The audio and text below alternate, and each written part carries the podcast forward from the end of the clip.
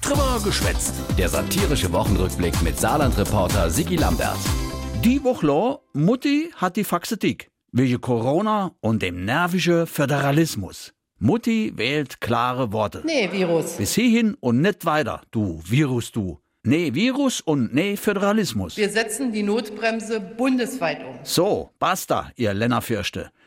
Ausgerechnet diejenige, die wo bei der Impfstoffbeschaffung kläglich versagt hat, will kurz vor ihrem Abgang noch mal zeigen, wer der Hose anzurohren hat. Die Kanzlerin hat es verbockt. Das ist die Hauptverantwortliche dafür, dass diese Pandemie hier in Deutschland so lange äh, dauert. Das sah SPD-Fraktionschef Ulrich Kommerson, ist widig. Ich lasse mich nicht von Angela Merkel unter Hausarrest äh, stellen. Dieses Recht hat sie nicht. Ich sage mal, doch.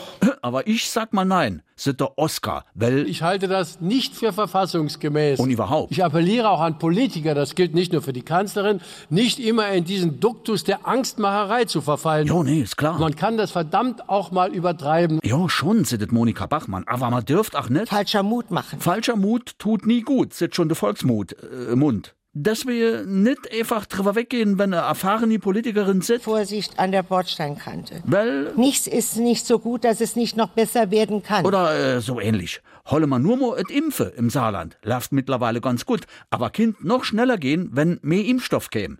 4 April und Mai hat der Spanier eine regelrechte Impfstoffschwemme versprochen. die Schwämme habe ich nicht gesehen. Ich würde gerne schwimmen. Ja, aber alles zu. Acht Schwimmbad.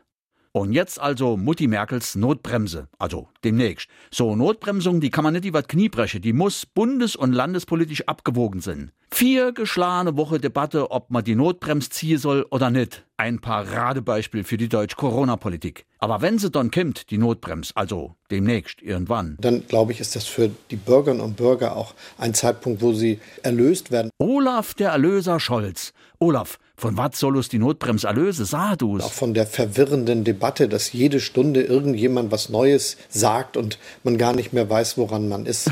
lieb, der Olaf Scholz. Der glaubt echt an eine bundesweite Notbremse mit Ausgangssperre ohne regionale Sonderregelungen und Ausnahmen. Hey, hey, hey. Hey, hey, hey. Okay, der Olaf klappt auch. dass wir den besten Kanzler haben. Nämlich ich irgendwie auch schon wieder rührend.